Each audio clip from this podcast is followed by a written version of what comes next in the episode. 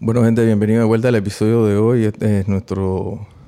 eh, bueno, estamos aquí en Miami filmando a emprendedores y amigos de emprendedores que conocemos, empresarios aquí del área. Primera vez que venimos acá a hacer esta aventura, este proyecto.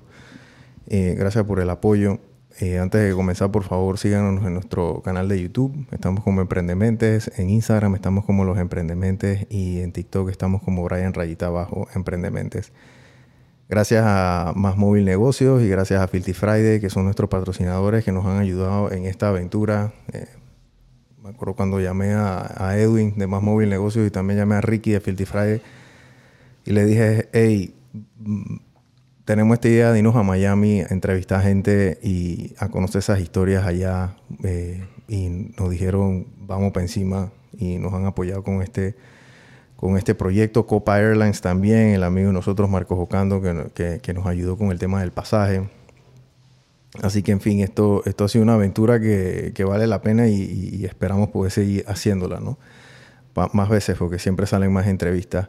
Em, apoyen al, al- al invitado del día de hoy y también compartan su contenido, que es la mejor manera de nosotros eh, apoyar a los emprendedores. El, el- el invitado del- de, de hoy se llama el señor Leonel Piña Paul, el panameño y, y- y- y gringo también, porque tú naciste acá. Sí. Eh, hablar de Leonel eh, es posiblemente eh, es, es interesante. Yo conozco a Leonel porque la esposa de Leonel es amiga de mi esposa, pero hablar de Leonel y no hablar de su abuelo es, es un poco complicado porque el abuelo de Leonel es el, el- el- el señor eh, Juan Ramón Paul, el, que, que en paz descanse, que fue el fundador, dueño de lo que fue el machetazo. Y eh, hay cosas que a mí me gustaría preguntarte de tu abuelo, pero antes de, de comenzar, yo quiero que tú me cuentes tu historia. ¿Cómo tú quedaste emprendiendo aquí en Miami? Miami, sí. ¿Y por qué quedaste haciendo lo que tienes ahora? Que, que- y, y- y quiero que me digas cómo quedaste en ese, en ese, en ese lugar donde estás ahora mismo, porque tienes, tienes ratito haciéndolo también, ¿no? Tres años. Tres, tres años ya tenemos en, aquí op- operando en, en, en Brickell. El, eh, se- la compañía se llama Trubaristas. Eh, mis, mis padres empezaron eh, el primer, uno de los primeros coffee shops en Coral Gables. ¿Cómo En se llamaba? Café Demetrio, después de, de mi papá, pues. Ok. Y eso fue en el 97. Em, yo empecé a trabajar con ellos, me gustó el café desde ese entonces. Tenía como 10 años más o menos. Y, y, mm, empecé a trabajar con ellos full, full, full a los 10 18, hasta los 30. Ok. Y me gustó el mundo, pues, del café, básicamente. Y, y a los 30, 31 quise hacer un- lo mío propio, básicamente. Eh, tú, es- este tema, tú, tú creciste acá en... en- Ah, sí, sí. Tú naciste, tú- o sea, toda tu vida tú lo hiciste acá, tú no lo hiciste allá en no. en Panamá. Todos los años iba para Panamá. Claro, eh, estaba en tu familia, estaba allá, ¿no? ¿Cómo, ¿Cómo fue ese tema de, de trabajar en el restaurante de tus papás y, y después abrir el tuyo propio? Porque trabajar con familia no es fácil. No. Cero. Em, básicamente, ¿sabes? cuando uno está trabajando con los papás, bueno, mucha gente sabe, eh, no es fácil, como lo acabas de decir tú. Em, hay muchas decisiones al final que o ellos son los que tienen la última decisión o, bueno, básicamente eso. Eh, y uno quiere más o menos mejorar las cosas. Eh, tú sabes, ellos lo ven a nosotros como jóvenes, que eh, es normal que los papás vean eso, si ellos son los creadores y uno está tratando de, caminar sobre los, eh, los pasos de ellos, pues, seguir los pasos de, de- los papás, seguir los pasos de los abuelos, seguir los pasos de, de la gente que, que uno ve como una inspiración, pues.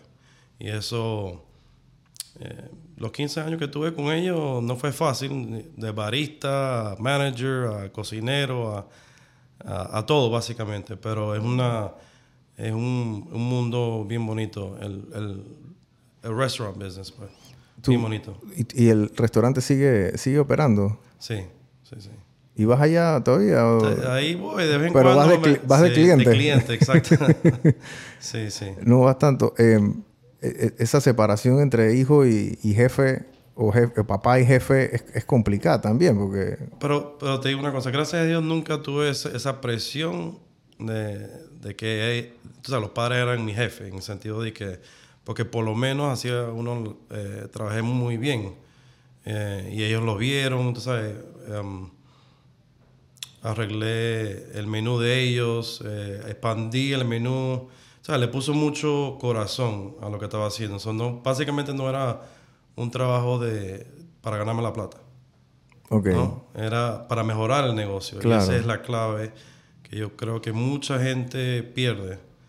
Eh, tiene que gustarte lo que, lo que uno hace para poder, que, tú sabes, para que uno mismo crezca en sí, en, en ese rol que estás, que estás metido. Claro. Te tiene que gustar, no, de que voy a, a ir, ¿sabes? Para, you know, el, di- el day to day, el día a día para, para el cheque. Claro. Y eso es lo que yo aprendí.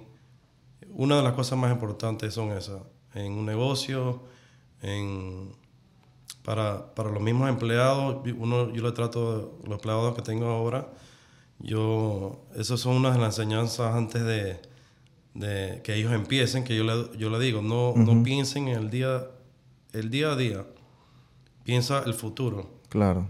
Y bueno, hay mucha gente, jóvenes, yo también tuve en, esa, en ese, en ese eh, tiempo, pues cuando estaba joven yo también empezaba el, el día a día, nunca pensaba futuro, ya después a los veintipico ya yo, yo fui mirando hacia adelante, ¿dónde quería estar yo?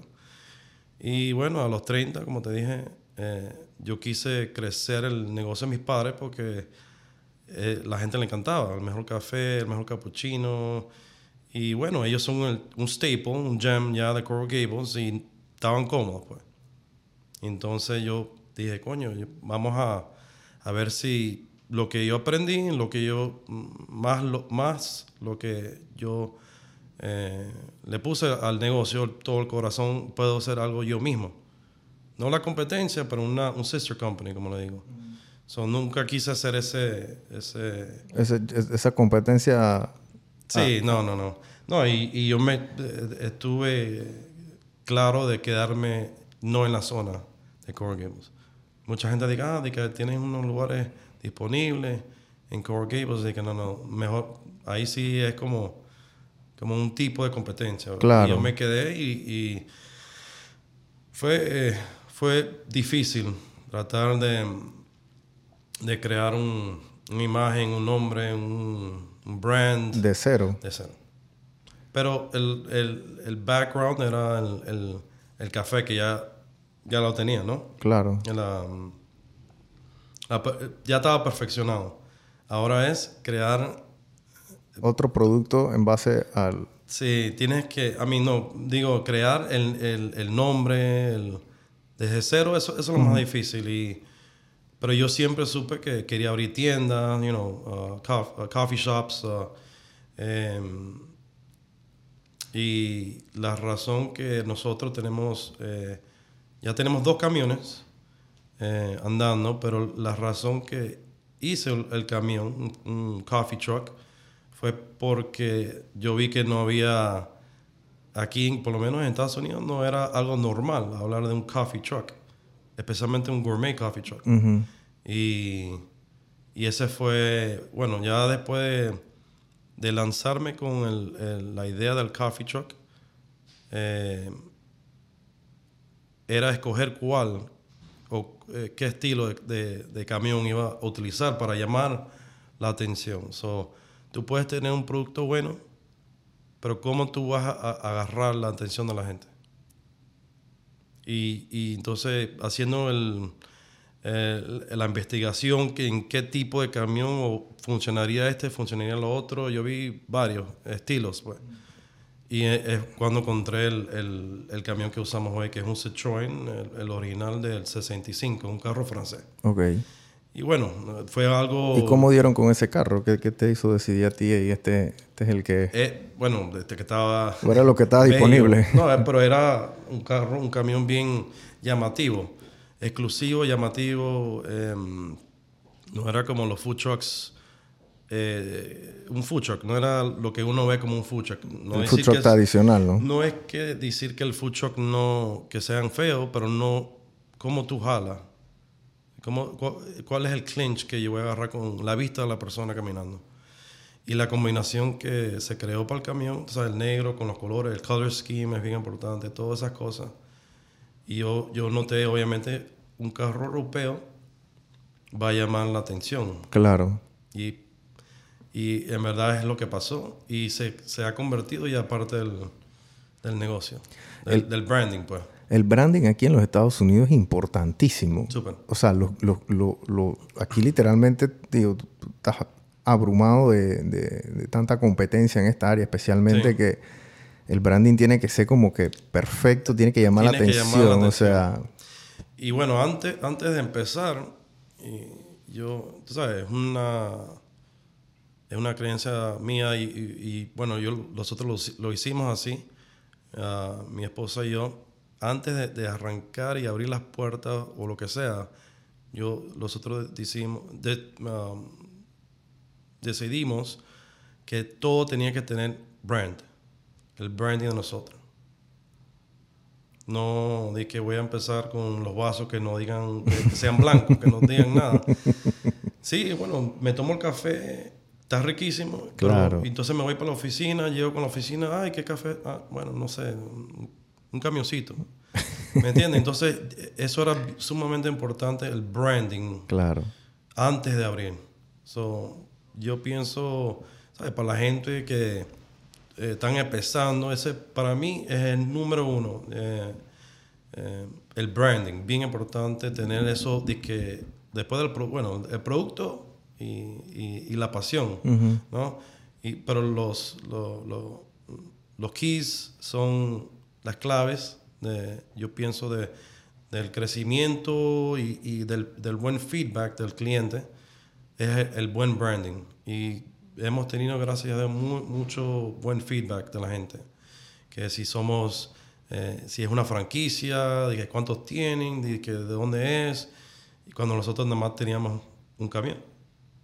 El que estaba, el que, a donde fuimos, a donde fui ayer. ¿Dónde fuiste ayer? Ese fue el primero. Bueno, ese es el, ese es el segundo, pero es el local. El primero lo, lo acabamos de mudar al nuevo local, que, es que es el segundo que tenemos ahora. El segundo local. Okay. Entonces está, está ahí, eh, está, eh, ya empezamos como hace un mes más o menos. Y, lo, está, lo, está, yendo bien. Un poquito difícil esta temporada por los calores, mundiales y cosas así. Claro. Pero estamos em, esperando ya, si Dios quiere, a finales del año ya vamos a abrir un local. Y es lo primero que quise hacer. Y demoró tres años, ¿no? Pero por lo menos ya la gente lo conoce. Conocen el nombre y saben quién somos nosotros. o el camión fue un, buen... Una buena decisión. Sí, la verdad que sí. Eh, mire, gente, cuando, para que entren en contexto, el, las decisiones o las decisiones que toma alguien que está abriendo un emprendimiento, que está abriendo un negocio, inclusive que ya tiene un negocio de muchos años, me explico, son decisiones que tú tienes que tomar porque eh, Leonel hubiese podido decir ahí, en vez del camión voy a hacer un, un, un, almacén, o sea, voy a hacer un local, pues voy a agarrar un local y aquí en Miami te van a dar un local en gris y tú tienes que meterle la vida a eso para ver.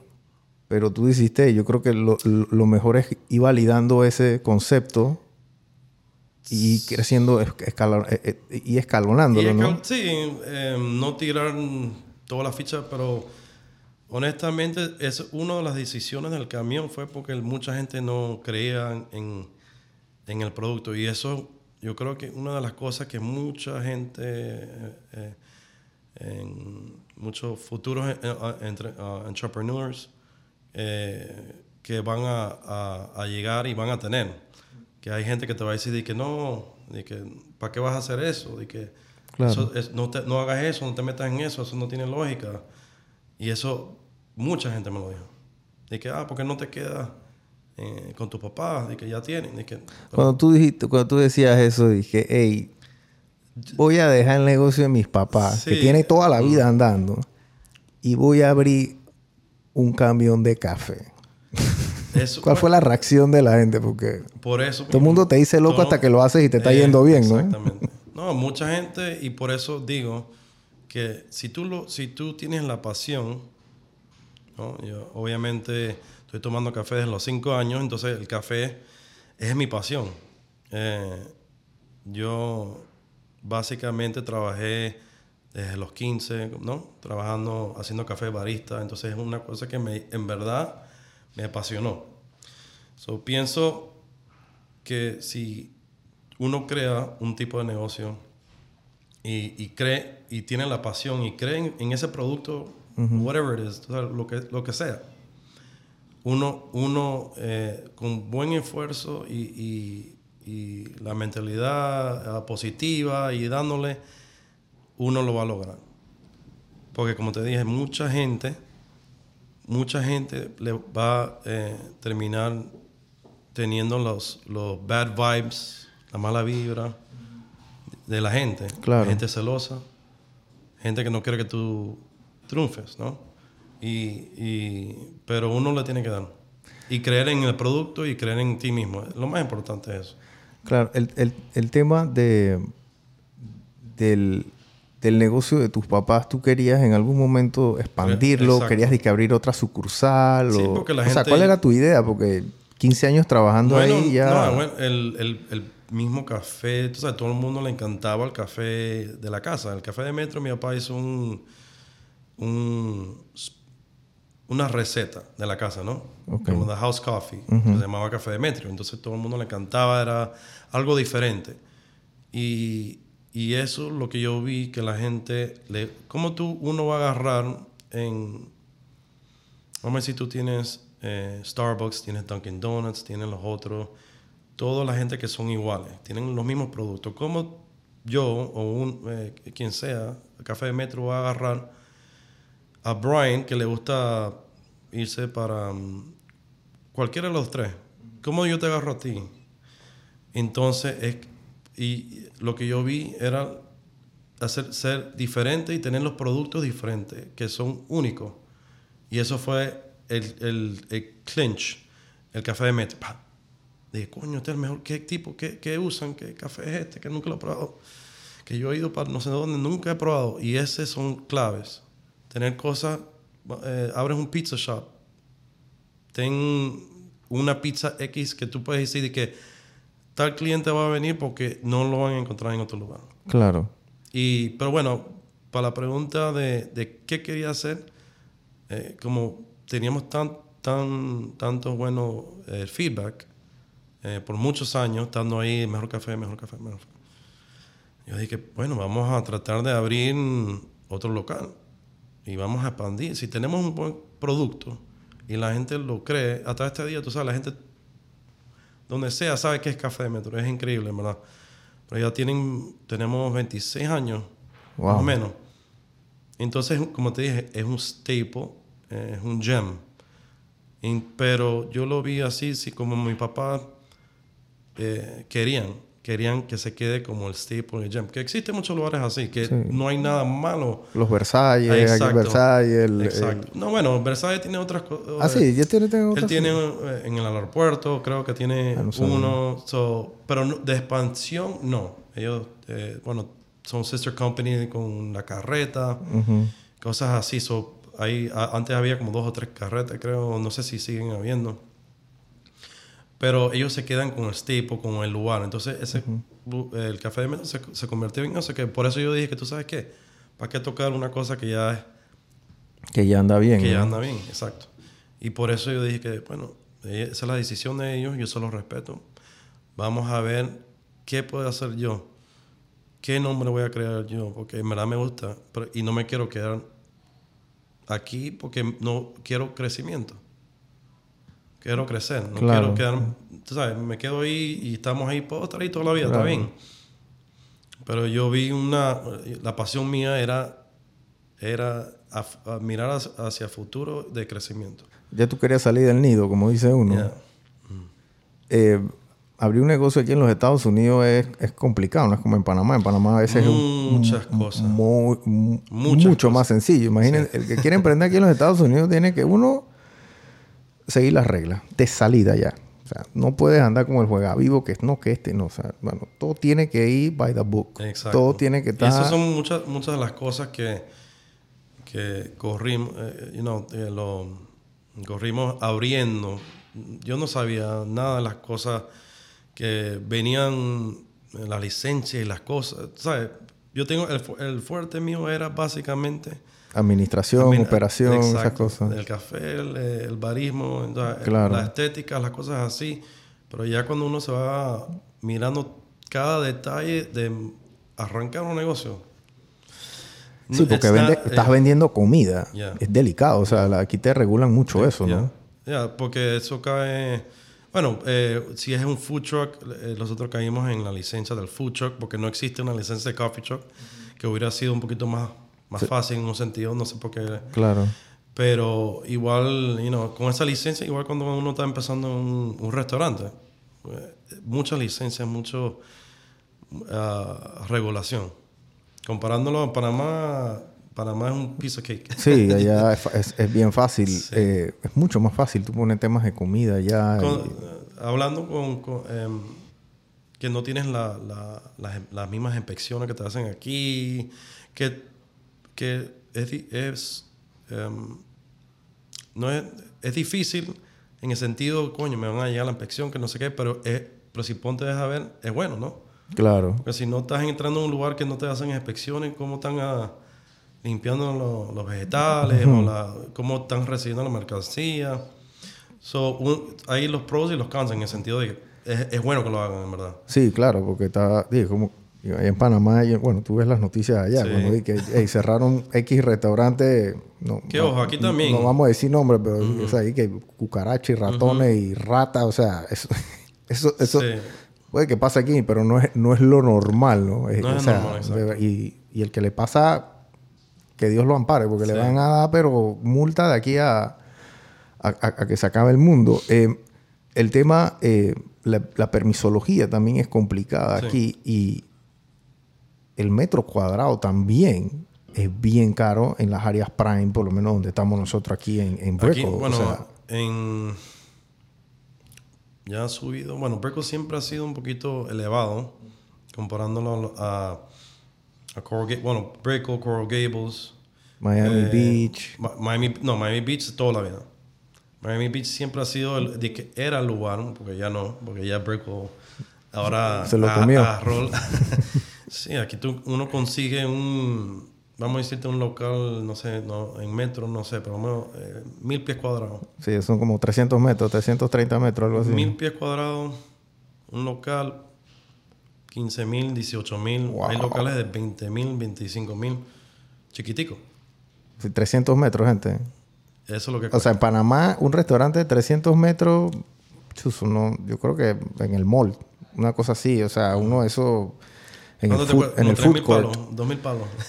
Eh, sí, o, por más, ahí. Sí, o menos, mejor dicho. Sí, por ahí. Depende, sí. Pero, pero de 5 mil no creo que suba. 4 Pero, mil. pero eso, eso yo creo que es una de las cosas que, que, em, que sufren la- lo- los, los negocios. Sí.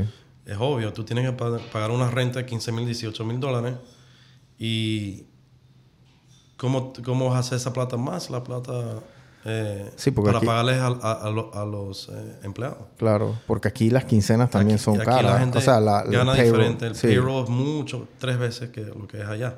Claro, aquí, aquí se paga es por hora. El hourly o, salario. Quincena, semanal, quincena, Wow. cualquiera de los dos.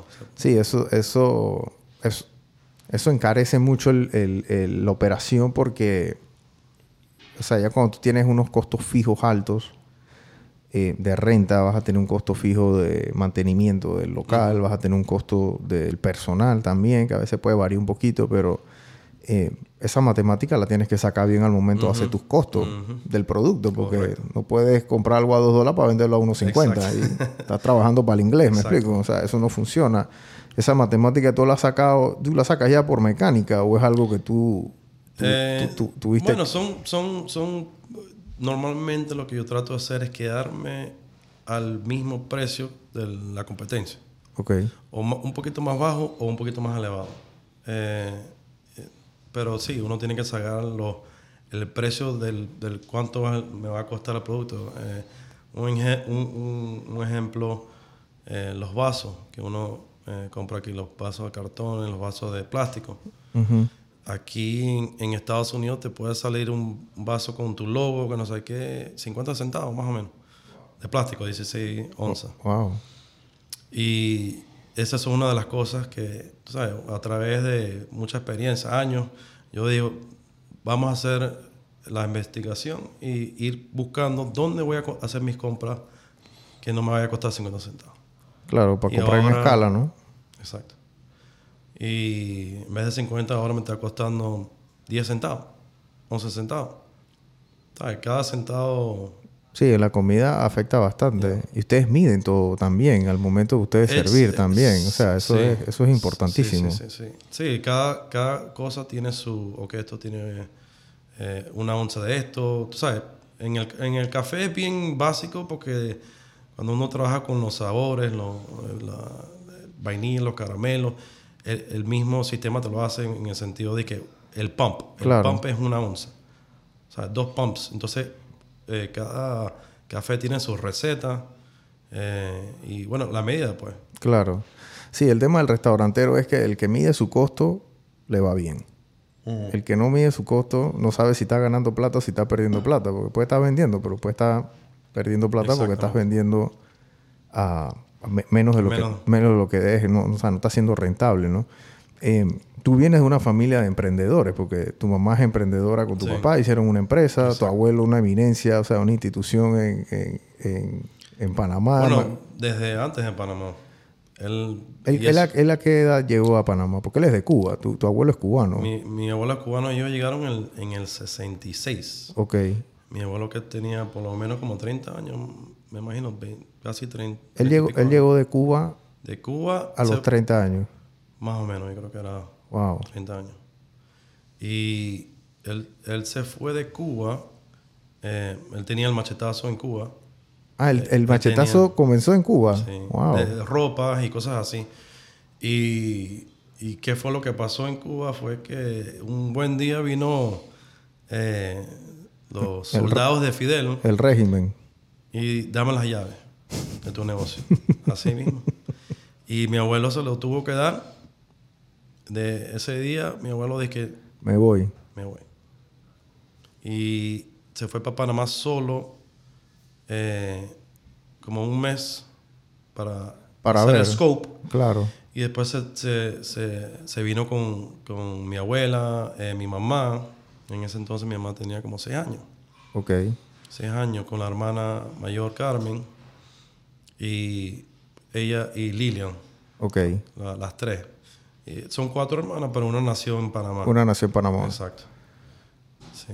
Ent- eh, sí, miren, gente, eh, cuando Leo me cuenta e- esto, eh, emprender no es fácil. Ahora imagínense emprender saliendo de tu país con tres hijas y familia y hacer todo lo que hizo el, el abuelo de él. eh, es impresionante. Yo me acuerdo cuando estaba en el banco, habían historias, historias de tu abuelo. Era una, una- una locura, una vuelta que fue una que yo te, te pregunté ayer, yo le pregunté ayer esto, que para la invasión habían, estaban saqueando todo- todos los almacenes en Panamá y que los colaboradores de tu abuelo fueron al almacén a, a- a cuidarlo. Fueron a cuidarlo, ¿no? Y, y esta, esta es la parte del cuento que no estoy seguro, como que hubo un incendio o algo, o si saquearon. El, lo que yo me recuerdo, bueno, cuando llegué a Panamá empezaron en la central, el- ese fue el primer machetazo, y después Caledonia.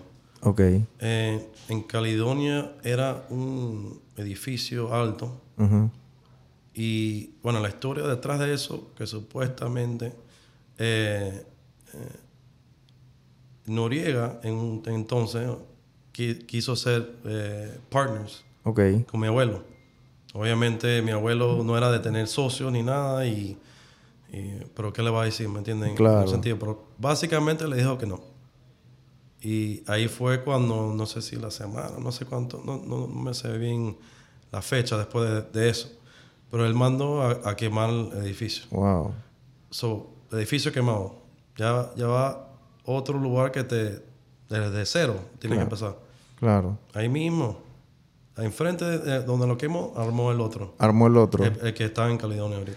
Y ese cuento de la invasión que, o sea, como que no había nada y quedó como unos, un- o sea, quedó como una mercancía ahí. Los empleados estaban como preocupados y, y él les dijo, dije, "Hey, aquí hay una cesta. Esto me lo- me- esta historia me la contó, me acuerdo que una profesora mía de, de economía, la profesora Yaconda, y me dice que tu abuelo agarró como una cesta de fruta, de manzana, algo, y dijo, gente, vamos a comenzar a vender esto hoy Ujú. y todo va a salir bien. Y ahí comenzaron a, a- a le- de vuelta a levantar ese... No, habla- eh, escuchar eso me da como... es- sí, o sea, da- porque eso, bueno, esa historia, como te dije, yo, yo nací aquí, yo iba todos los meses.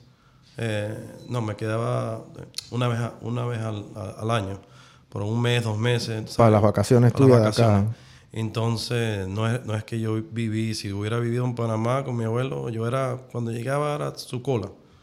Iba con él todos los días por el machetazo. El poquito que tuve con él, eh, detrás de él, aprendí mucho. Eh, cómo era, era una persona súper eh, hum- humil- humilde, trabajador, un poquito fuerte, cuando tenía que estar fuerte, pero, pero le enseñaba a la gente. Y, y vi mucho respeto con, con eh, la gente, con él. Claro. Mucho respeto, lo respetaban mucho, lo querían mucho, lo amaban. Saliendo del, del machetazo de Caledonia, me recuerdo de chiquito que tenía yo como siete añitos, ocho añitos, y, y venían la, la gente, los homeless, la gente pobre, y dice, señor Paul, de que, ¿cómo está? De que me puede dar. Y mi abuelo siempre le daba algo, siempre. Gracias, señor Paul, gracias, señor Paul. Y son cositas que, que uno aprende.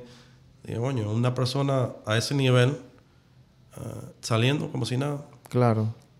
como si nada y, y, y- eh, humble, el humbleness que tenía. Y eso, esos son detalles que mucha gente eh, eh, no lo tiene, eh, ser humble. Y yo creo que eso es lo que, lo que hace una persona más grande todavía, el humbleness. Sí, esa humildad. Él, él era una persona muy disciplinada. Súper. O sea, el día a día de él era de que yo me levanto a la misma hora, hago no sé qué, hago no Así, sé él, qué. se leva- él se levantaba como a las seis, vamos a decir, como a las seis, seis y media de la mañana, vamos a decir, o más temprano.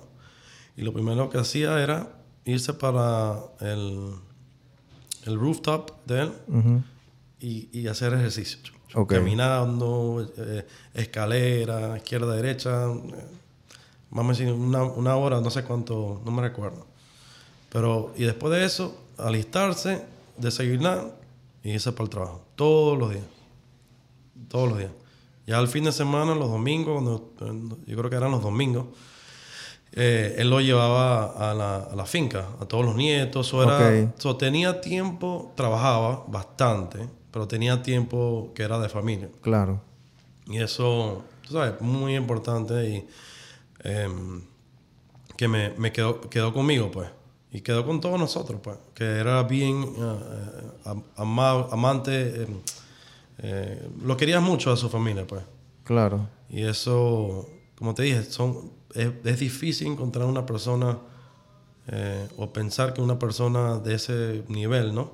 Sea humilde, sea tenga tiempo para, para, para los hijas, las hijas, para los nietos. Yo aprendí mucho, aprendí mucho de mi abuelo, en verdad. Sí, las historias de él son... eh, la relación de él con la Teletón también, de tantos Sí. años. Yo me acuerdo que era como que ya eh, el... eh, eh, era... eh, era obligatorio prácticamente ya tener al, al señor Juan Ramón ahí en la, en la, en la Teletón y, y había veces que él tenía que sacar el pecho ahí, Leo, porque esos Cuando- cuentos los, los 20, 30 veces y no estamos llegando a la meta, no sé qué, y chuzo, hay que llamar a Santa y Santa era el señor Juan Ramón y hey, por que favor ser- y, y enseñaba la cara. sí, sí, sí, Y, siempre. enseñaba, y, y eso es lo que yo creo que mucha gente se dio cuenta y hasta este día saben quién es él por cómo fue. Por su forma de ser, por Claro. siempre estar ahí para la gente. Cuando se necesitaba, él estaba ahí. Siempre. Siempre. Con cualquier persona, con cualquier problema que, que tenían. eh, los mismos empleados, oye, se- señor Polo, que mi esposa o Él, nunca- hija". él hizo entrevistas. Yo no, yo nunca. he- No yo creo. creo. yo, él, sí, yo, yo, yo creo que yo em, lo vi alguna, Puede- bueno, puede en la. Teletón y lo escuché hablando una vez en la Teletón, pero no era una persona mediática, ¿no? Sí. Para la envergadura de él, de su nivel, todo el mundo sabía quién era él, pero él no era una persona mediática, salía en medios y bueno, eran- no. No. había redes sociales, era otra época también, ¿no? Pero esos cuentos son irreemplazables. Por eso ayer te preguntaba, "Ey, este cuento es verdad, esto no es verdad. Y, y digo, hay, bueno, hay tantas historias, Brian, que... Sí, tu mamá y tus tías tienen que, tienen que saber tanto. Demasiado, demasiada historia que uno... Ahorita me dijiste lo de la historia que escuchaste tú de, de Sí. tu lado, imagínate que yo no sabía. Sí, eso no sé- fue... entonces son tantas historias, pero es, es bonito claro. tener, crear, ¿sabes? Ya tiene 25, 25 años de fa- fallecido. Wow. Yo, él tenía, yo tenía 10 años ¿Cuándo él falleció? cuando él falleció. Ok. Entonces, 25 años después y la gente todavía habla de él. Oh, sí. Sí, sí, sí, sí. Nada más mencionando el, el nombre, pues. Sí, porque... Sí, yo... Yo... Yo, yo no lo... Digo, no lo manejé, ¿no? No, no lo conocí, pero... eh, yo estaba pelado también. Estaba bien jovencito. Pero sí se escuchaba, obviamente. Y después también en el banco siempre se escuchaba el nombre de él. Y lo que él decía era... O sea, era... Dije, "Ey, el señor Juan Ramón dijo esto. Y, y todo el mundo en el banco dije, "Ey, vea, dije, ey, él sabe algo que nosotros no sabemos, gente. Así que ay, háganle caso al C, porque era así. O sea, él veía como cosas, pero todo era producto, era, era, era, era de la disciplina. Exacto. Era hacer lo mismo, ir al trabajo todos, Todos los días. días. Todos Y- los y días. O sea, hasta el final él iba todos los y días. una de las cosas que los, los, el- los empleados veían eso. Coño, viene Juan Ramón Paul, agarra una escoba y me, me empieza a barrer y hacía eso. Wow. Y que no, así no se barre. Dame, dame acá. De que así se barre. De que así se, así se, muel- se mueven las bolsas, así.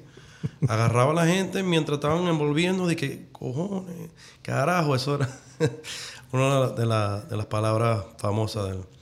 Pero, ah, con, o hablándole en ese sentido, la gente igual lo amaba.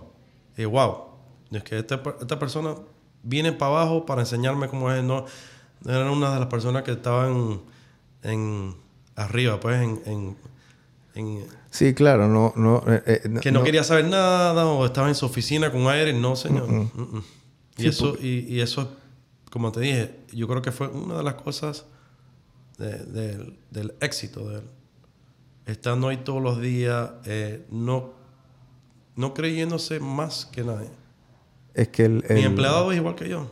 Y eso, pero eso es, eso ya nació con él. Claro. No era de que le- se lo enseñaron. Él vino de nada. Mi abuelo en, en, en Cuba, él empezó con lo- la- las botellas, lo- los bottle caps, ¿no? Sí. En, en la calle, Las tapitas de las las botellas. tapitas de las botellas re- reciclándolas. Y con eso él empezó, reciclando, yendo por la calle, ta, ta, ta, ta. Y después fue cuando armó, bueno, me imagino después de los años, armó el machetazo allá. Pero, pero te viene a enseñar que una persona sin nada, tú, tú puedes hacer como tú puedes hacer. Eh, Si tú eres una persona eh, humilde, Claro. eh, yo creo que mm, eso es una de las cosas más importantes de la vida, ¿no? Porque así la gente te recuerda, coño, esa persona sí era buena gente, coño. Sí. Era esto, me, me recuerdo, era amable, era con los hijos, eh, las hijas, los nietos, siempre lo veía, trabajaba, trabajaba bastante, iba todos los días, ta, ta, ta, ta, ta. No una persona de que, "Eh, ese, lo- ese, tenía plata, pero no- era tan buena gente. Claro. Que existe gente en así, ¿no? Oh, sí. Tienen su plata, pero la gente no tiene nada, que, nada bueno que, que decir. Claro. So, ¿Cuál uno quiere, cuál de los dos prefieres tú ser? Y como te dije, yo- eso fue uno de los keys que yo agarré de- desde chiquito, que como una esponja, Claro. los retení. Entonces no, no me importaba el nivel de estatus que teníamos nosotros acá, en el sentido de que la plata, lo que sea. Yo siempre era normal, ayudaba a la gente, los amigos, cuando me pedían plata, se lo daba. Era, no era más que nadie. Y, y siempre se me pegó, como te dije, y gracias. Y le doy gracias a Dios por, por siempre mirar esas buenas cosas y poder estar con mi abuelo. los 5, 6, 7 años que, que uno Claro, se recuerda. claro. Seis, añi- seis añitos, 5 años. ¿Verdad? Porque a los 5 años uno no se recuerda. So, básicamente la recordación que tengo de él eran desde los 7 años, 8 años, o qué, 3 años nomás. Claro. Así de que very, eight, three years, four years. Me hubiera, me hubiera encantado conocerle mucho más. Sí, Tres, cuatro ahora- años no es nada. so, por eso te digo, tú me preguntas las cosas. Coño, no sabía esa vaina. Sí, hay Yo no muchos, muchos cuentos. mío. Sí, porque Imagínate empezando las historias desde Cuba. Tú vas para Cuba ahorita mismo, en Santiago, te apuesto que la gente sabe quién es él. Wow. ¿Él de qué parte de Cuba era? En Santiago. Santiago de Cuba. Sí, la gente, yo, mira, eh, este tema del trabajo duro no hay que tenerle miedo, gente, porque eh, hay, gente, hay los pelados hoy en día y la gente también que está comenzando a emprender cree que esto es soplar y hacer botella y que es fácil, no es fácil. Eh, y aquí escuchar la historia que yo probablemente se las puedo contar porque a mí me la han dicho y me la han contado, pero que venga del nieto, obviamente ya ustedes están viendo que no es mentira. Trabajo duro. Una persona que no tenía la necesidad ya para las finales de estar yendo a la oficina todos los días. Vamos, a- vamos, vamos a hablar la clara, gente. Sea, este señor hubiese podido decir que apaga y vámonos. Voy, voy a recorrer el mundo en un crucero, coger avión para aquí, allá, vamos a pasear, vámonos. O sea, él no tenía esa necesidad de estar yendo al trabajo, pero era en su psiqui. No existía otra cosa que no, No. fuese la disciplina, que no la trabajar. cosa, trabajar, hacer las cosas, la familia, o sea, y eso era lo que complementaba el Eh, imperio que Es construyó. que él vio no solamente para los hijos, pero para los nietos. Sí. Para generación. para generación. Para la generación. pa- para los nietos de los bisnietos. ahí. Claro. ¿Sabes? Todavía, hasta este día, gracias a Dios. Imagínate. 25 años después Claro. que falleció. Sí, todo, todo, toda esa... ¿Y qué pasa? El, el, eso no se construye producto de que la cosa viene fácil, me explico. Ese que yo voy a meter un dólar en Bitcoin y entonces en seis años ya yo voy a ser multitrillonario. Eso, eso no existe, No. eso no pasa así. O sea, eso no hay, no hay. ¿Por qué? Porque eso no es sostenible en el tiempo. Pero el trabajo duro sí. Si tú trabajas duro, eso es como un interés compuesto que uno va construyendo. Y escucha esas historias, por lo menos la historia de tu abuelo, la historia de grandes empresarios así de la época antigua que venían todos con el mismo manual, Sí. Leo. En O sea, esa época esta sí. gente no inventó la Coca-Cola. Tú le preguntas, ¿qué yo qué hago? No, me paro todos los días, cumplo mi palabra. Bueno, para, O sea- a- hablando, hablando de, bueno, de, lo- de los grandes Coca-Cola, me, me acabas de recordar de... No sé qué tan real, pero yo creo que sí, porque ¿para qué van a hablar, tener una historia así? Que supuestamente en una época fue el Sam Walton, el de Walmart, Ujú. Se fue para Panamá, eh, yo creo que no sé si llegó en, Caledonia, no sé cuál de los machetazos era. Y quería comprar... Y no, no, no, no. Llegó y mi- mi- miró y dije, hey, yo quiero conocer quién es el dueño de aquí, lo quiero conocer. Y en ese tiempo mi abuelo estaba, yo creo, en, en China. Ujú. O sea, no le daba tiempo. ¿Tú te imaginas? Wow, Sam Walton, que dice, coño, este tipo sí sabe lo que está haciendo. claro. Él bueno, todo- yo creo o sea, que al futuro ya, después de los años, yo creo que trataron de meterse, eh, es que no, no se podían meter. Sí, Walmart en algún momento como Sí, que hubo un rumor. Sí, pero, no, sé si al no final... se podían meter porque el machetazo es básicamente Claro. un monstruo comparado y Walmart son grandes. Sí. Pero los dos están, es lo mismo. Entonces, Walmart nunca se pudo meter por, por el match. Sí, porque el machetazo es un hipermercado, cosa que en Panamá no ex... eh, Yo creo que es uno de los pocos que hay. Posiblemente pueda haber otro, no me acuerdo, pero... Porque el machetazo vende todavía. eh, vende, eh, fruta y legumbre y electrodoméstico y no sé qué. O sea, era, era de todo, ¿no? Eh, el, o sea, tu abuelo conocía esa empresa de atrás para adelante. Sí. Toda. Todo. Desde la logística, desde los sistemas, de las cosas. O sea, nadie le echaba Él cuento. tenía su equipo, pero al final, como te acabo de decir, él iba para cada posición y iba de que esto se hace así. Y él, con la matemática no jugaba. Ese man sí era un monstruo de, de los números. Increíble, nunca fue. Y, y- y lo más loco de todo, que él nunca fue, nunca fue para la escuela. Yo creo que, que, que puede ser que hizo los primeros nueve años, diez, nueve años de su vida en, puede ser en, escuelita, puede ser. Ujú. Pero él nunca fue de no high school, no diploma, bla, bla, bla. O sea, no college, Eso no MBA, nothing, nada de eso, hermano. nothing. Eso era Eso era todo, eh. Calle y trabajo, papá. Exactamente. So, eh, eso son muchas cosas. Yo, yo tampoco, yo tampoco fui a college y no era por, por capricho. Ah, yo- mi abuelo no lo hizo, yo no, tampoco lo voy a hacer. No, era, no, no era para mí. Y yo no veo. Hay unas cosas que sí me hubieran encantado aprender, ¿no? Eh, pero yo creo que donde uno aprende más es en el puesto, Claro. haciendo, trabajándolo. Y poco a poco si te abres la mente y tienes el tiempo para abrirte la mente para, para agarrar esa eh, información real, ¿no? Sí. No de que vamos a sentarnos y abrir los libros y, y vamos a hablar y bueno, tienes que estudiar. y, eh, no. Si te gusta el, el negocio de las pizzas, no sé, métete como pizzero. Claro. Métete, estudialo, mira, di que eh, tienes que vivirlo. Esto es lo que me gusta a mí. Y como te había dicho, mucho, yo creo que mucho de la gente hoy en día, los empleados, como te dije, como yo- cuando yo hablo con los empleados y yo les digo, ¿te gusta lo que tú estás haciendo? Eh, no piensa, como te dije, no piensa en el día a día, piensa en el futuro. Si este trabajo no, es- no, te, no, no te sientes cómodo, no es para ti, bueno, este trabajo no es tuyo. Pero no, no es decir que el trabajo no lo pueden eh, uno tener. Mientras están yendo para la escuela, nece- necesitan, es una, es una necesidad de, de un ingreso que necesitan para poder pagar La universidad, el, la universidad, la- el apartamento, ayudar a los papás. Eso no estoy hablando de eso. Lo que estoy hablando es uno tiene que buscar la pasión. ¿Qué es lo que te apasiona a ti? What's your passion? Y, y son, eh, yo creo que esa pregunta la gente no se lo hace mucho. Y llegan y, y hacen las cosas y se quedan ahí estancados en el sentido de que, bueno, yo estoy ganando plata. Eh, estoy ganando, pero no, eh, la pregunta es, ¿están felices? Y empiezan a empezar, coño, ¿estás feliz con lo que estás haciendo? Claro. ¿Dónde tú te ves 5 to 10 years? Eh, puedes, puedes empezar como el, el, el busboy. Pero después, si te quedas ahí y tienes la visión de crecimiento porque te gusta el restaurante, tienes la visión y, y el will, vas a, a ser el manager.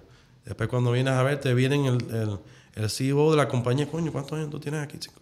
Ya te veo. Y esas historias me han pasado. Claro.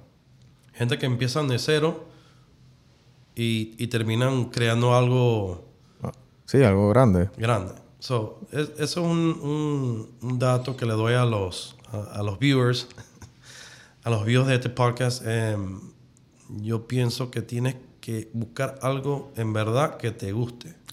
Yo creo que Steve Jobs dijo una eh, esa misma quote. Steve Jobs y otros emprendedores, ¿no? Sí. Eh, tiene que gustarte. You have to have passion. No es, Sí, no es un saying, no es, no es para decirle, ah, bueno, tienes que tener. No, no es, no es el, el dicho. En verdad te tienes que, coño, cre- eh, nacer, pues. Sí, porque esto no es retórica, gente. La, la... ¿Qué es lo que pasa? Hay gente que le comienza a querer emprender por, por la plata. Ajá. ¿Y Y, qué lo- y se le borran la, Y, la visión. Y se equivocan porque si tú emprendes por la plata y tú estás comenzando a emprender, tú no vas a hacer plata al principio. No. Entonces, y también puede que comiences a hacer plata y un día tampoco estás haciendo tanta plata porque las ventas se te caen. Entonces, ¿qué va a pasar? Como ya no estás haciendo plata, ya me aburrí. Entonces no tienes nada que te apasione en el sentido de que, o sea, a ti te, a ti te gusta el café, Ajá. Leonel, ¿me explico?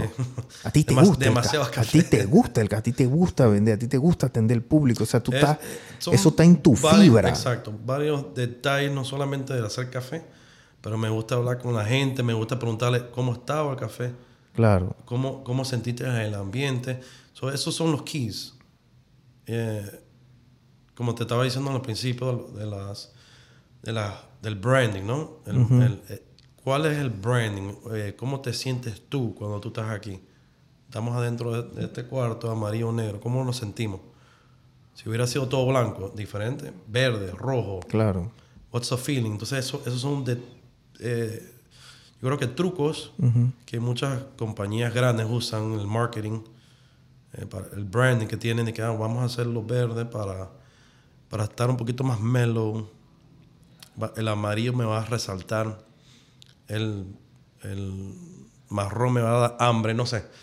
Detalles así. Pero, pero, esas son las cositas, la música. Entonces, no, no como estábamos, estábamos afuera, ¿no? Seguimos afuera por ahora. Eh, llegar a un camión food truck normalmente no tiene música. Pero coño, ¿cuál es el ambiente si le ponemos música? Y no cualquier música, no voy a poner reggaetón, ¿no? Ah, lo- a lo- los viernes y los sábados deja la- las muchachas que cambien el, el, el feeling un poquito, pero el vintageness es lo que me gusta a mí. Los, Claro. los 30, los 40, los 50, ese es el style. So, si tú ves el logo de nosotros, em, el mismo hombre es un, es, es un 1930s, 1940s Ujú. el vibe.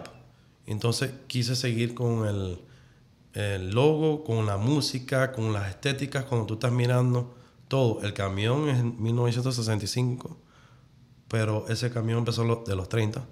Ok. 1930s to the 1980s. Ok. El mismo estilo de camión. So, es, es, es- es, son puntos que, que es bueno que la gente... Es la experiencia. Lo Sí. que tú quieres vender es una experiencia. experience. El café Y- es parte y, de la experiencia. Como te dije, tú puedes tener mejor, la mejor hamburguesa, ¿no? La mejor hamburguesa. Llego para tu restaurante de que, bueno, me siento. Digo, ok. Estoy mirando, no, no tienen... ¿Cómo se llaman esta, esta gente? No sé. Eh, bueno, está, está rico. Eh, ¿Dónde me lo diste? ¿En un plato negro? No, un, un plato de cartón. Blanco. detalles así que, coño, tú puedes tener la mejor, pero cuando yo me fui, ¿qué, qué pasó?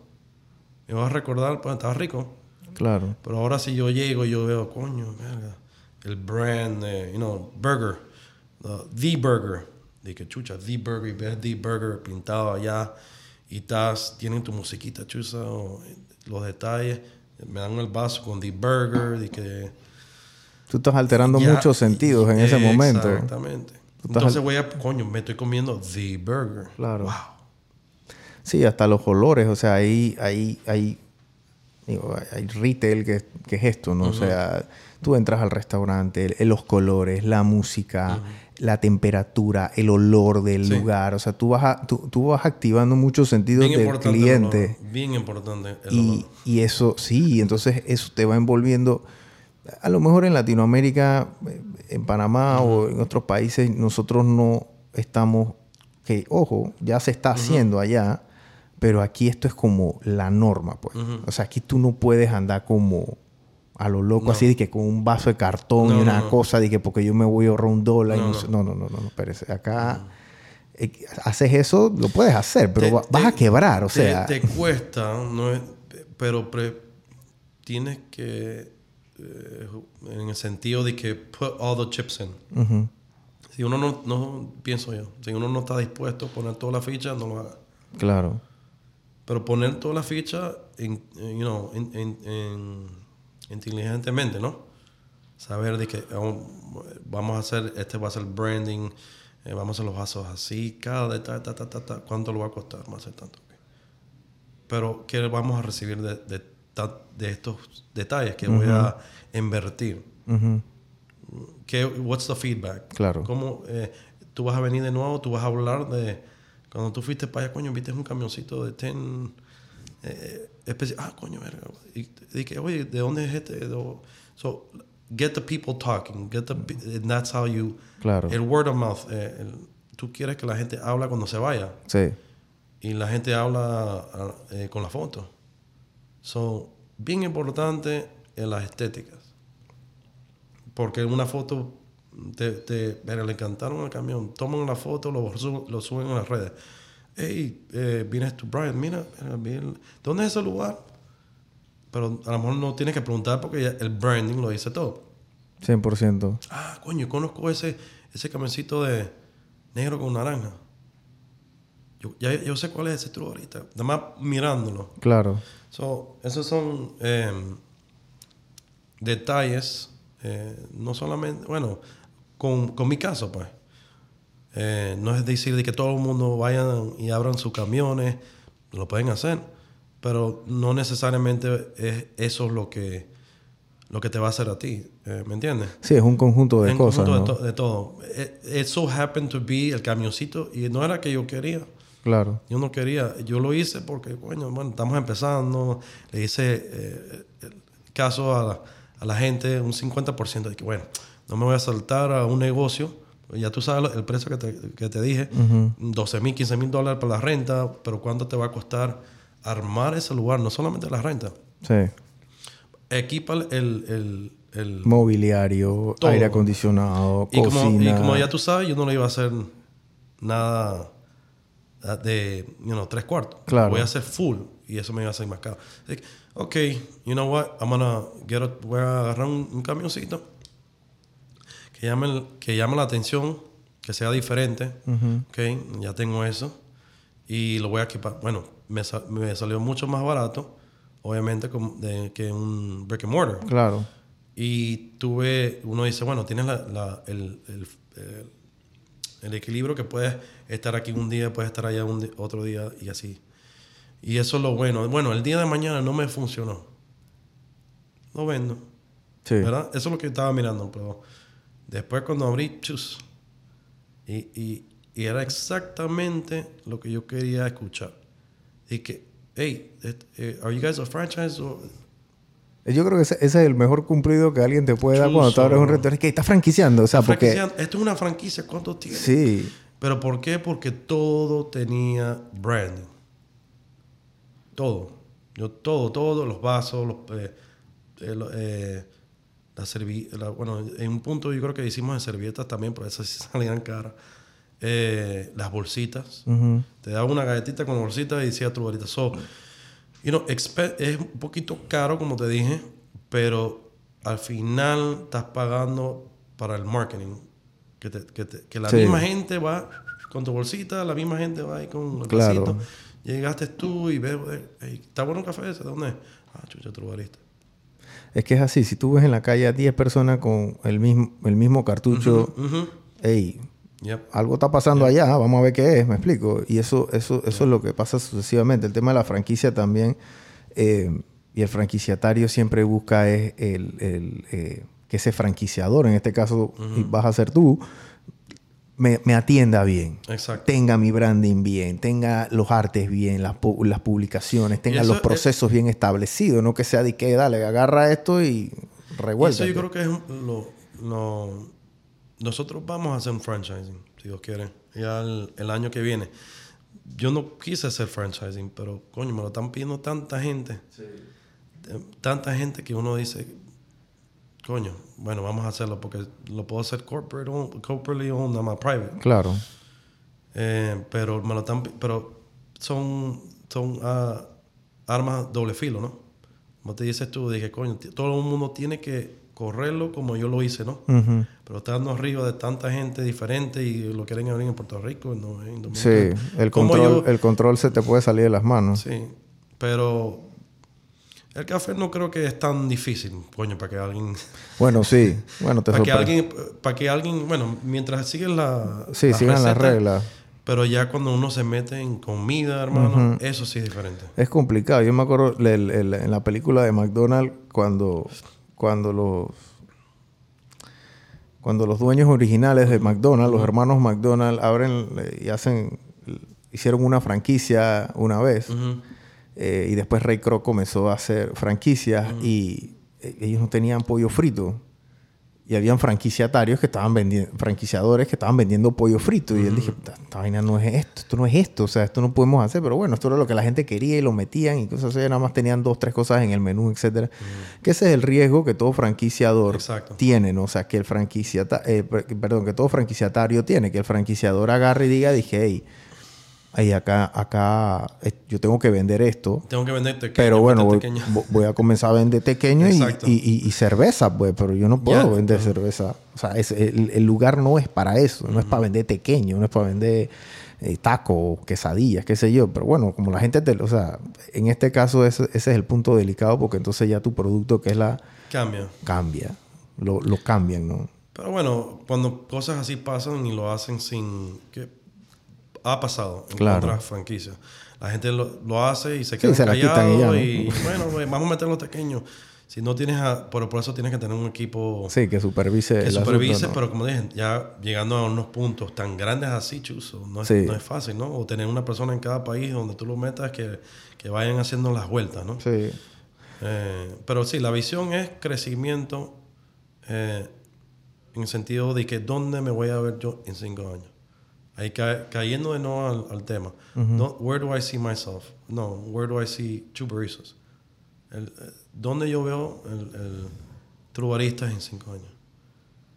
Y esa es la visión y eso es lo que me da el, el, El empuje. el empuje. ¿Dónde yo veo mi negocio? En cinco años, diez años, ¿dónde lo veo? Claro. Olvídate de, de uno mismo. Piensa en tu, en tu negocio. Y, y, bueno, mucha gente me, me preguntaron de que, coño, ¿por qué tú no hiciste eh, trubarista? ¿Por qué no, por no- por qué no pusiste tu cara? Bueno, uno salió, no salió, no salió tan bien. eh, pero más que eso, yo no quería ser, yo quería que el mismo nombre o, el- o el brand, el logo, sea su, su propio O sea, la estrella, no tú, pues. Sí, eh, que sea algo, la gente diga, ¿quién es él? Ah, él es él. Él es trubarista. I mean, eh, Claro. O le- hay gente que le llama Frank, por Frank Sinatra. Entonces son detallitos. eh, el camión nosotros lo llamamos Frank, so, porque me- a nosotros nos gusta bastante el Frank Sinatra y esa la época de lo- Ok. del vintageness, cayendo de nuevo lo que te estoy diciendo, el, el branding, pues. Em, pero yo creo que esas son una de las claves de dónde tú ves tu negocio en cinco años. No pienses en, en el día de hoy, en cuánta, cuánta plata tú estás haciendo hoy. Ah, chucha, hoy me estoy forrando de plata. Este negocio está bueno. ta, ta, ta, y, y- y te olvidas el día de mañana. De la pasión. Sí, porque estás... ah, y te, te pones cómodo. Sí. ¿Qué me pasó? Me puse cómodo y no, no, no, está yendo bien. estoy, ya no necesito, pero tú sabes que ahora tengo que atacarlo de nuevo y, y- y llegar ahí más frecuente. El, el ojo del amo engorda caballo, como se dice. Así mismo. Y en verdad eso sí es verdad. Así tienes, mismo. Que, tienes que llegar, tienes, y, y las veces que he llegado, lo, no es decir que no estaba yendo porque me estaba comiendo los mocos, una vaina, o no estaba... ¿me Claro. Pero, eh, porque estaba haciendo las cosas atrás, you know, back, in the, back of the office. Pero ya the front of the house ya se me, se me, se me complicó, porque no tuve que hacer las cosas atrás. Claro. Pero ya estaba caminando el caballo, ¿no? Ya estaba dándolo, dando. Y Sí, estaba- no puede estar en todos lados a la vez y uno tampoco. mira de que, bueno, están, los reviews están buenos, ok. Cuando había reviews malos, yo estaba, ok, hey, ¿qué- ¿quién trajo tal fecha, tal día? Mira el review, se lo mando al grupo de las muchachas y le digo, hey, tienen que hacer mejor. Soy, de eso siempre estoy arriba. Claro. Y eso yo creo que son la- uno de, las, de, de los puntos también que el dueño tiene que estar arriba del, del negocio si es que no está ahí. Tiene que mirar el feedback de la gente. Ujú. Pero ahora regresando de nuevo al, al- a los camiones, estando, eh, eh, teniendo el, el poquito tiempo que, que he estado, eh, he podido conocer gente de repente. Dije, hey, tú eres el dueño, tú eres el dueño, tú eres el dueño. Entonces es bueno enseñar la cara porque tú no sabes quién te va a tocar la puerta. Sí. Si uno no ve un dueño, ah, ¿quién? Pero, pero es bueno y malo a la misma vez, que, porque después siempre quiere que tú estés ahí. Sí. Dije, oye, ah, no está, no está el dueño. No, Ah, bueno, no voy. No, eh, pasa, pasa. Y eso es lo que yo, eso es una de, las cosas que yo tuve que eh, sua- suavemente dejar ir a los mismos baristas, a las muchachas que yo estuve ahí. Yo era perfeccionista a otro, a otro nivel. Quería que el café salga así y así. Y yo me, me- me ponía atrás de ellas mirándolo, mirando, mirando, de que... Y estaba nerviosa. Y eso fue una de las cosas yo creo que es más difícil dejar soltar. Deja el micromanagement. Tuve que hacerlo. Porque si, si yo estoy aquí, no es un negocio. Claro. Si yo, si yo me puedo ir y cerrar los ojos e irme por una semana y está... Pero ¿cómo tú haces eso? Dejarlo. Claro. Y uno puede ser el más perfeccionista, pero si ellos no aprenden por su falla, igual que yo, cuando yo empecé, yo hacía el café malísimo. Y, coño, ¿cómo se hace mejor? ¿Cómo se hace mejor? Esta persona, ah, hoy, hoy Brian, hey, tremendo café. Ah, mañana, hey, hoy sí te quedó bien. Y así. Y así como uno va mejorando en, en el rol que tenga, ¿no? Ok. En el negocio. Bueno, Leo, hermano, gracias por, por haber venido y No, echarnos gracias, estos bro. cuentos de cómo, eh, cómo ha sido tu historia emprendiendo, viniendo de una familia de emprendedores o- y uno de los emprendedores más importantes que hubo en, en Panamá, tu abuelo, que en paz descanse, eh, que es una historia que sigue dando su fruto porque hay gente que sigue contando Y- esa historia. Y eh, yo creo que esos son uno de los detalles, no importa de dónde vienes y cuánta plata tengas, la plata se acaba. Claro. Si tú no le das, forget it. Así Tú mismo. tienes que darle, darle, buscar algo que te gusta. No es de que ah, voy a vivir de, de la platita que, que fundó mi abuelo, Claro. que lo hizo, que creo. Tengo que seguir su legacy. Él, él trabaja todos los días. Bueno, no voy a trabajar de lo mismo, pero voy a hacer. Pero ¿Cuál, tú- es, cuál tú- es mi pasión? Pero tú trabajas todos los días también. Trabajo, exacto. No, pero por eso digo. Sé pero como el ejemplo. Es, es siguiendo los pasos. Entonces, Claro. creando una cosa propia. No solo por. eh, me voy a quedar aquí y viviendo. Es, es rico, es bonito, sí. Pero, coño, hay que enseñarle a, a los nietos de uno. Claro. A los próximos nietos. Coño, mi abuelo. Bueno, mi abuelo, mi bisabuelo era así también. Entonces, runs in the blood. Claro. So, si una persona lo hizo y, o si ni- nadie lo hizo, tú puedes hacer el primero. Y después en 25 años vas a decir, coño, Brian, tal, chucha, ese sí, tremendo, me recuerdo, Brian. So, create your legacy. Claro. Digo yo, ¿no? Gracias, Leo. 100% gente. Eh, sigan a True Barista en Instagram. Este, y están aquí en Miami. El, la dirección exacta es en el... 1300 Brickell Avenue y 777 Brickell Avenue. Ok. Dos locales. Están dos locales en Brickell Avenue, que es como lo más top que hay aquí ahora mismo en Miami, gente. Y eso es otra cosa, suso, que lo, mucha suerte por tener eso, esas esquinas que son aquí. Y encontrar un prime location es bien difícil. Es que no hay. No. No hay. Yo caminé esto ayer y... Bueno, ya han visto varios episodios. Yo les he dicho que yo venía aquí antes y, y Brickell no era esto. O sea, esto, no- este, este poco de edificios acá. No existía hace 10, 15 años Es aquí. otro monstruo ahora. Ahora es otra cosa. Antes nada más llegaba, literal, yo creo que Brickell llegaba hasta, hasta la 1300 ahí en, en Southway. Y yo Sí, creo que un poquito más. Porque ahí estaba. eh, estaba Sigafredo, Siga- no sé qué. Hasta ahí. Eh, Ya, pues- Brickell Village no existía No. antes. Mm, mm. Ni que los poquitos lugares así. No sé, yo ni sé qué había ahí antes. Sí. Nadie manejaba por allá. Nadie, no había nada. Eso era South un- Miami, de que, ¿qué es eso? De que no, Brickell Avenue. Ahora South Miami Avenue, que es donde está Brickell City, es el nuevo Brick, eh, eh, Brickell Avenue. Es la, la calle más tra- transitada. Oh, sí. Sí, porque Brickell toda la vida fue como el sector bancario acá, ¿no? Sí. O sea, que toda la vida que, sí- que- que sigue, siendo. Sigue siendo y poquito a poquito ya está cre- le están poniendo más tiendas, más, más oficinas que otra cosa, O apartamentos, o- pero más restaurantes están abriendo. Sí. Pero el, el key es South Miami Avenue. Con eh, Brickell, uh, Mary Brickell Village, con Brickell City Center. Sí. So, eh, ah, estamos en el, en el prime. Sí, aquí está la área, el restaurante Sal Bay que todo el mundo ve, están aquí, aquí es donde van a venir los artistas, este es el área aquí que, que se mueve, ¿no?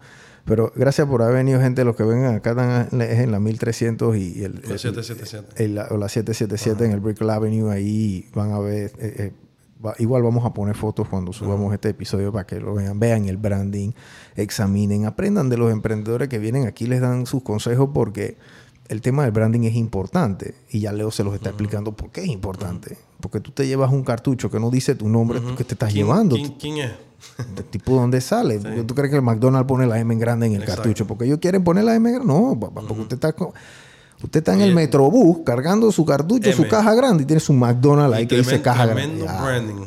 Me explico. Entonces, eh, acompañado. No, no, es, no es que un branding te va a hacer No. la empresa ni el producto te va a hacer la empresa. Es un conjunto de cosas. Porque tienes un back office, tienes que tener procesos, tienes que tener una implementación, tienes que tener disciplina. Y es una, es un, el carro anda con muchas piezas. Así mismo es el emprendimiento. Tú no puedes andar el carro sin llanta, no puedes andar el carro sin radiador, no puedes andar el carro, aunque tengas el mejor motor, pero si no Sí, tienes bujía. El, el fuel es, es el fuel de uno. Sí. ¿Qué, qué es lo que te va a eh, dar ese, ese, mm, bueno, la ese gasolina, empuje, pues, ese claro. push. Ese empuje, Pero esa motivación. La motivación te tiene que gustar. Claro. Tiene- eso, eso para mí, como te, te- lo he dicho varias veces, te tiene que gustar. 100%. y, y así, pues. Bueno, Leo, gracias por haber venido, gente. A Leo y, y gracias de vuelta. Hasta la próxima. Dale.